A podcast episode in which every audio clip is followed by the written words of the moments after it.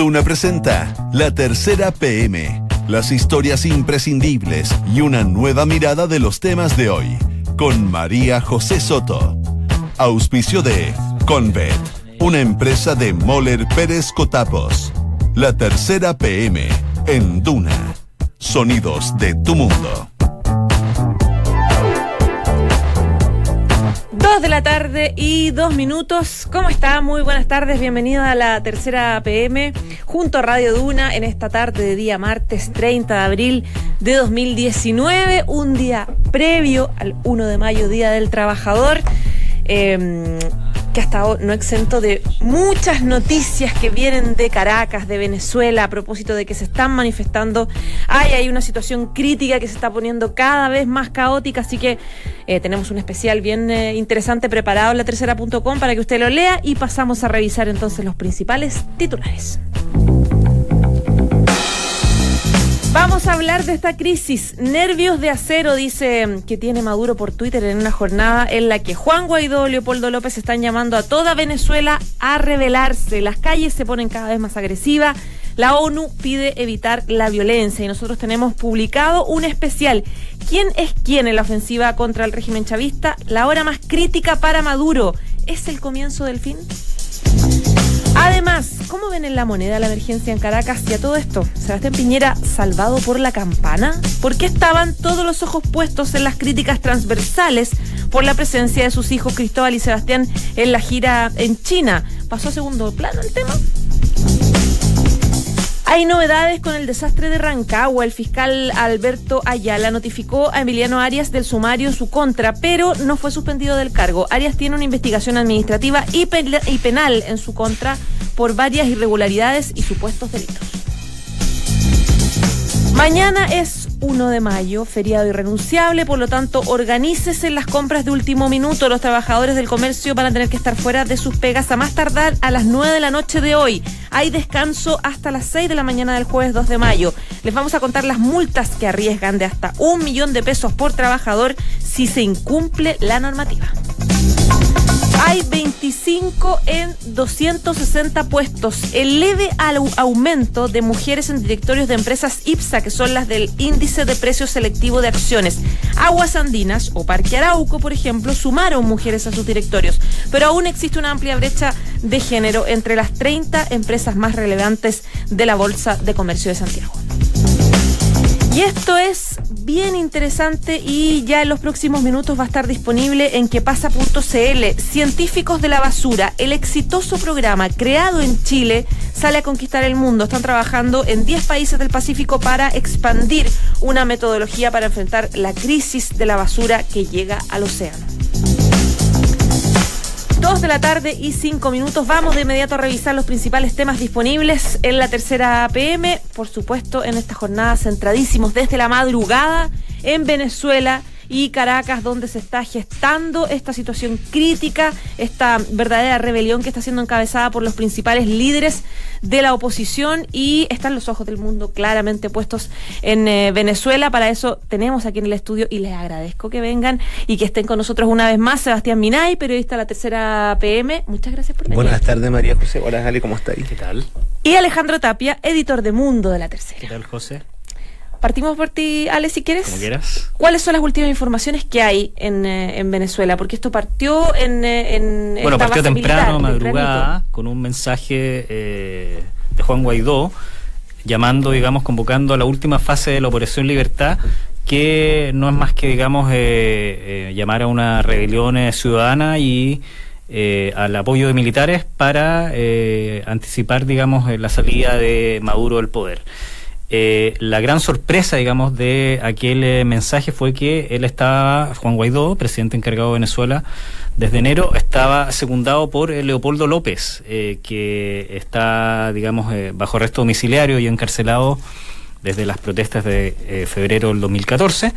eh, y el cual Guaidó anuncia que lo liberó de su arresto domiciliario y que él se suma, digamos, a este eh, llamado a los venezolanos a manifestarse en las calles para, digamos, eh, derrocar lo que ellos eh, califican como una dictadura, ¿no? Ujú. ¿verdad? Eh, Y desde ese momento hasta ahora se han sucedido una serie de acontecimientos con, eh, por ejemplo, un pronunciamiento en la cúpula militar venezolana en respaldo a Maduro. Maduro también eh, tuiteó, como tú bien decías al comienzo de la introducción del programa, de que él se va a mantener firme en el poder. hay un apoyo explícito de países como Estados Unidos y Colombia y el Grupo Lima a esta acción muy osada, digamos, a, mi juicio, de, de Guaidó. Eh, y hasta ahora ha ido creciendo, digamos, el número de venezolanos que se está manifestando en las calles, en, principalmente en Caracas. Eh, han habido eh, algunos enfrentamientos, algunas escaramuzas, con el reporte de un uniformado muerto por ahora, pero tampoco es que haya habido hasta esta hora un enfrentamiento armado ni los dos bandos enfrentados a balazo en las calles de la capital venezolana. No, eso todavía no. Alejandro, combate urbano. Te quiero preguntar por qué considera, bueno, hay un sentido común respecto de lo que tú dices, pero ¿por qué consideras que es riesgoso? Primero quisiera dar antecedentes que tienen que ver con lo que tú mismo describes de lo que pasaba en la mañana. El gobierno eh, opinó de inmediato en la mañana diciendo que se trataba de un grupo reducido que estaban tratando de reprimir y que era una cosa, eh, un intento de golpe, pero era algo bastante manejable. Además de Nicolás eh, Maduro decir que contaba con el apoyo y, de la fidelidad de los principales líderes militares. Mm. Por lo tanto, de esa forma, claro, da la sensación de que Guaidó ya, pero que, lo apoya, digamos, porque no, eh, no, sacamos nada con tener el apoyo del Grupo de Lima en, lo concreto y en lo práctico ahora, para efectos de lo que está pasando en Venezuela. Bueno, eso es lo que muchos nos preguntamos también. Eh, efectivamente, tanto Guaidó como Leopoldo López han eh, convocado a la ciudadanía a manifestarse en las calles en un llamado que todavía no, ha obtenido una respuesta masiva. Es decir, hay eh, manifestantes en distintos puntos de la capital venezolana, pero todavía no se ven esas marchas multitudinarias como para que toda la oposición venezolana esté marchando, por ejemplo, hacia el Palacio Miraflores para exigir la renuncia de Maduro. Eso todavía no ha ocurrido.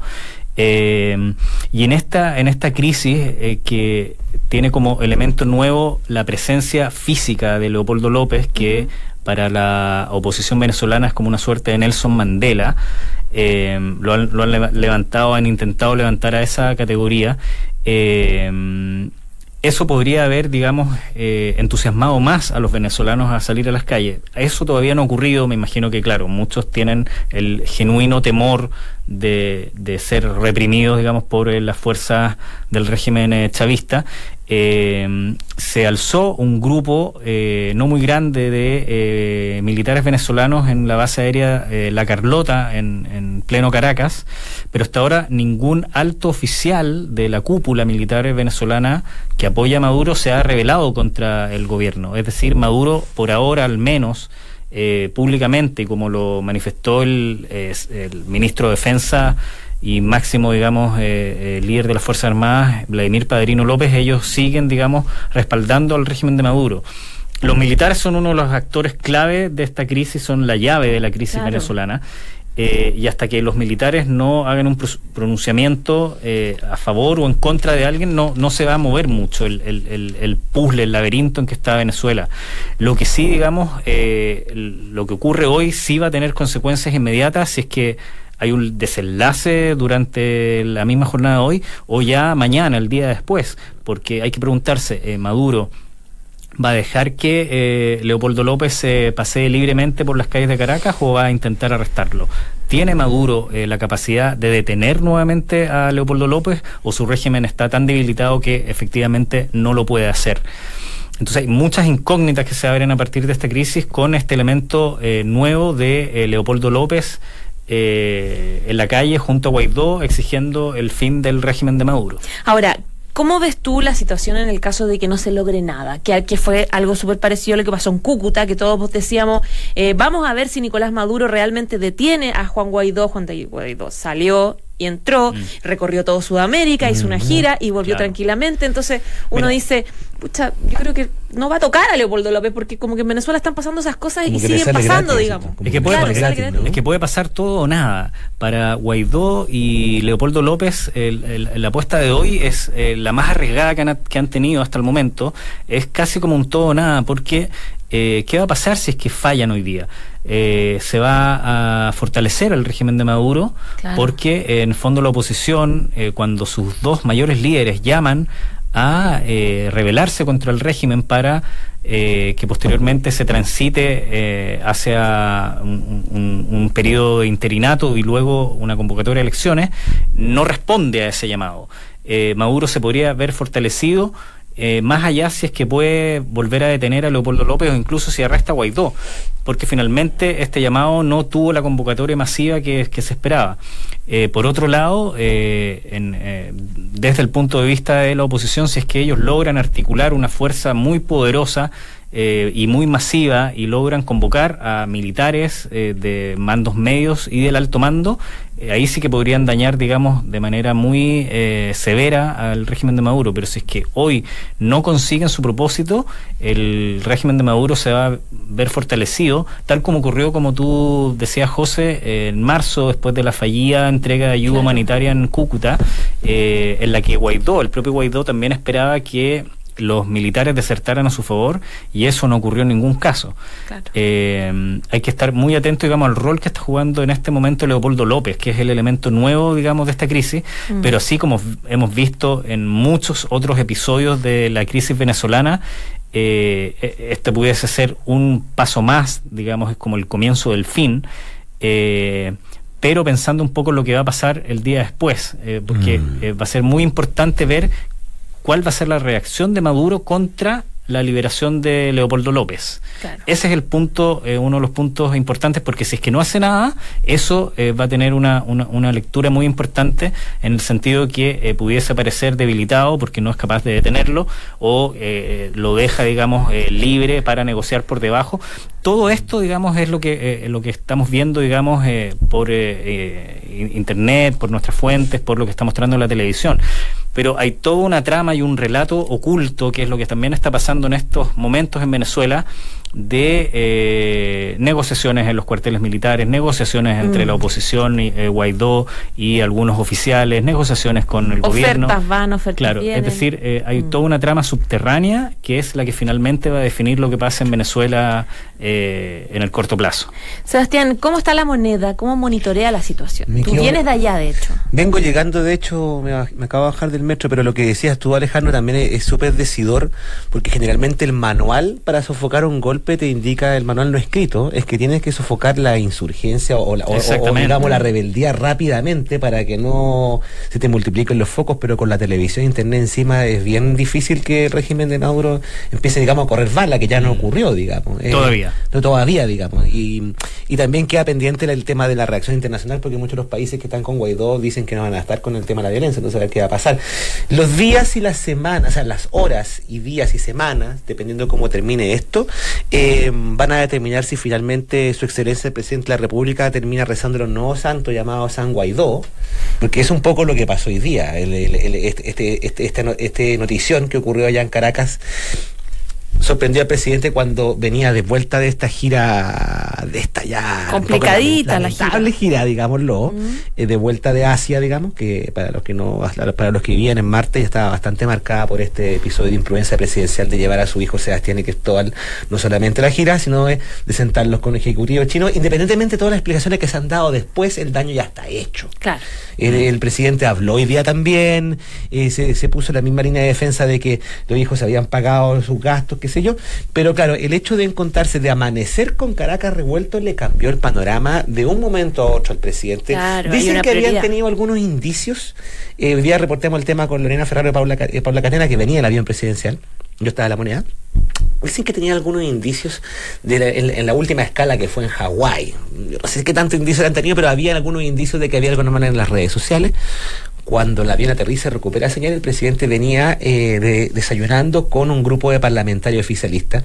La noche anterior eh, se había reunido con todos los parlamentarios que en en la gira y ahí había sido tema el episodio de sus hijos. Había sido comentado, eh, se había sincerado un poco el malestar que había. Como ustedes saben, hay un diagnóstico bien crítico que no es para nada autocomplaciente la misma coalición de gobierno. Yo te diría que con la excepción de la presidenta de la UBI, el resto de la coalición ya estaba tomándose un poco la cabeza a un mano. Se había instalado la, discusión de eh, quién asesora al presidente, cuando en realidad la discusión de fondo que estaba instalada, y ahí me consta porque lo vi de la mañana, es porque el presidente no entiende. Pero cuando uno le dice a la gente de Palacio, mitad en broma, mitad en serio, inmediatamente la, la, que viene de las cartones, ¿quién se atrevería a decírselo? ¿Quién se va a atrever a ir a decirle al presidente que no haga tal cosa? Y la otra es el presidente te va a hacer caso o no. Entonces, cuando, cuando el avión viene llegando, el presidente está con, con, los parlamentarios de su sector. Eh, y, no estaba con el canciller Ampuero, que eso es lo, curioso. El canciller Ampuero no estaba en, esa, en ese desayuno. Y el canciller Ampuero se entera lo que está pasando por boca del presidente del Senado Jaime Quintana, opositor, el, el padre de la retroexcavadora. Según lo que hemos podido recabar el trabajo en equipo, cuando el avión viene entrando, eh, Jaime Quintana llega y con lo que le queda batería eh, recupera la, la señal, digamos, se entera lo que está pasando en Venezuela y le cuenta a Ampuero. Así que Chazam, así fue como el, canciller Ampuero se enteró, no por la prensa, pero por la retroexcavadora de esto, mientras el presidente se encontraba con los parlamentarios del sector comentando las alternativas de qué es lo que iba a pasar. además súper incierto, porque eh, ya, para cuando la avión había aterrizado, ya estaban trascendidos de que la esposa de, Leopoldo López, eh, el líder de se había refugiado en la embajada chilena, la cancillería. Ya estaba el ambiente bastante, bastante comprimido, pero efectivamente esto le permitió al presidente saltar de una liana a otra, digamos, tratar de olvidarse un poco el tema de los hijos. Claro, había una emergencia. A volver a colocarse en modo Venezuela, que es lo que es más, más, la, más la acomodada. Y que lo instalan un liderazgo también sudamericano, digamos. Es, de los principales opositores al gobierno de Nicolás Maduro. El que o sea, empezó, a reactivar, eh, también se reactivó como Grupo de Lima, qué sé yo, eh, coordinar todo el tipo de todo, todo tipo de videoconferencias y demás. Acá al gobierno también le interesa que no haya problemas con la embajada chilena allá, ni con la embajada venezolana acá, que suele ser un punto de reunión y conflicto entre partidos de ambas bandos. Los partidos de Guaidó habían pedido permiso para la manifestación mañana, quieren adelantarla para hoy. Eh, Entiendo que ya se están manifestando. Claro. Están, sí, y de hecho ya están los primeros como típicas seguramente, peleas. Seguramente. Ahora, eh, para ser bien justo, el presidente eh, no, no se hizo el loco con el tema de los hijos recogió el guante, dijo que eh, se va a encargar un protocolo, pero como todo anuncio, y, los tres sabemos de cómo son los anuncios presidenciales, hay que esperar a ver qué es lo que sale ese protocolo de, la gira. Sebastián, ahora han hecho la moneda, hoy se hizo en estas últimas horas una evaluación respecto de un eventual a una eventual derrota de Juan Guaidó, es decir, que no le vaya bien, ¿cómo queda el O sea, el escenario está abierto, naturalmente que está abierto y, y todavía no decanta y no lo, no lo asumen con cierta sinceridad, con, toda la sinceridad del caso, pero si, si, si esto no resulta, por así decirlo, si todo lo que hemos visto durante el día de hoy como intento de golpe no termina con Maduro fuera del poder, que nosotros estamos todos de acuerdo, esto es todo nada, porque si no pasa eso, Maduro ya se tornilla de manera casi irreversible, obviamente una derrota para el gobierno, más allá del gobierno como lo vaya a decir. De y otra derrota más para Juan Guaidó. Claro pero la derrota también eh, le llega al presidente Piñera. Más allá de pues, las derrotas como en el fútbol, en política, siempre se pueden adornar y vender de las maneras más increíbles. Pero hay un hecho fáctico, claro, indementible, que si esto termina mal para Guaidó, es una derrota para el gobierno que apostó por Guaidó. Claro. O sea, el gobierno del presidente Piñera hace bastante tiempo ya que no dejó de reconocer como legítimo al gobierno de Nicolás Maduro. Eso no le impediría al canciller Ampuro llamar al, al, canciller de Maduro, que todavía está en la embajada ahí en, la avenida Pedro Valdivia, casi esquina con Puro, porque ahí hay una, hay una embajada. que embajador, dice. Hay una embajada con un embajador eh, nombrado por eh, Nicolás Maduro que sigue ahí y siguen haciendo trámites. Entonces, Ampuro también llamó al embajador hoy día. Pero va a ser una derrota así como fue bien discutido el tema de Cúcuta, donde no, que donde tampoco quedó muy claro para qué se hizo todo eso, porque eh, recordemos. No Guaidó anunció elecciones el 23 de enero. Pasó un mes, pasó lo de Cúcuta. Han pasado tres meses del anuncio de Guaidó. Entonces queda la sensación de que tenía que tomarse algún curso de acción más o menos, más o menos eh, definitivo, porque si no, esto el status quo solo beneficiaba a Maduro. Así que me imagino que tendrá tiempo el solo gobierno para digerir que eh, estos escenarios, si hay una derrota, y también preocupa el efecto migratorio que debe tener. La dejo dando bote de acá. Nadie se juega por esta tesis sí o sí, pero si esto termina con una derrota de Guaidó y un fortalecimiento de Maduro, por lo menos que Maduro no pierda el poder, un escenario que acá en el gobierno no descartan para nada, es que aumente el flujo de migratorio desde Venezuela. Recordemos que la comunidad venezolana residente ya superó a la comunidad peruana como la más numerosa en el país. Y no es para nada descabellado que el flujo de refugiados aumente hacia Chile. Eso es lo que y que Chile tenga que enfrentar esa situación. algunos de los escenarios que barajan en el, gobierno, eh, Guarif, de lo que puede pasar. Hay que estar atento a lo que pasa la próxima hora. Mira, complicado. Hay otro punto ahí eh, para eh, complementar solamente eh, que no solamente Guaidó puede salir, digamos, derrotado de esto, sino que mm. si es que le va bien, hay que ver de qué manera le va bien, porque también, un derramamiento de sangre no, no le conviene al Grupo de Lima ni a todos los países que han apoyado a Juan Guaidó. Entonces también ese es un punto fundamental de cómo se resuelve eh, la jornada de hoy y lo que va a venir ahora en el corto plazo. China y Rusia se mantienen firmes con Venezuela. China y Rusia ahora. están eh, clave. clave, eh, están al- ellos alineados con eh, con eh, Maduro, eh, pero eh, también los chinos son bastante pragmáticos a la hora de los que hubo, van a ver también ellos velar por sus propios intereses, Sí, no si tanto los claramente. rusos, los rusos son más de ir, digamos, al, al choque con esto porque además está involucrado Estados Unidos en esta crisis. Claro. Eh, pero hasta ahora no ha habido ningún movimiento, digamos, de eh, que Putin vaya a enviar efectivos o le vaya a ayudar, de- digamos, de manera directa a, a a Maduro en todo esto. Por eso eh, hoy va a ser una jornada larga, va a ser una jornada crucial, eh, con muchas señales y hay que tratar de dilucidar lo que está pasando de manera subterránea, eh, que finalmente eso es lo que va a definir el futuro de Venezuela y si es que le va bien en su apuesta del todo nada a Juan Guaidó, si es que Maduro se fortalece o si termina saliendo del Palacio de Miraflores. Ya, pues Alejandro, esto está recién comenzando, Así como es. dices tú. Muchas gracias, muchas gracias también, Sebastián. Un placer, como siempre dijiste Alejandro, así como Alejandro, como estoy como. Gracias a ti, Chao, María José. chiquillo, que estén Chao. bien. Chao, chao. En Duna Escuchas, la tercera PM, con María José Soto. Dos de la tarde y 23 minutos va saliendo el Alejandro y Sebastián Minay y va entrando Sofía Aravena, que es periodista de Pulso. ¿Cómo estás, Sofía? Tran con tranquilidad, tranquila, no es necesario correr. Aquí estamos aquí haciendo el cambio de periodista con tranquilidad absoluta. Bienvenida. Muchísimas gracias.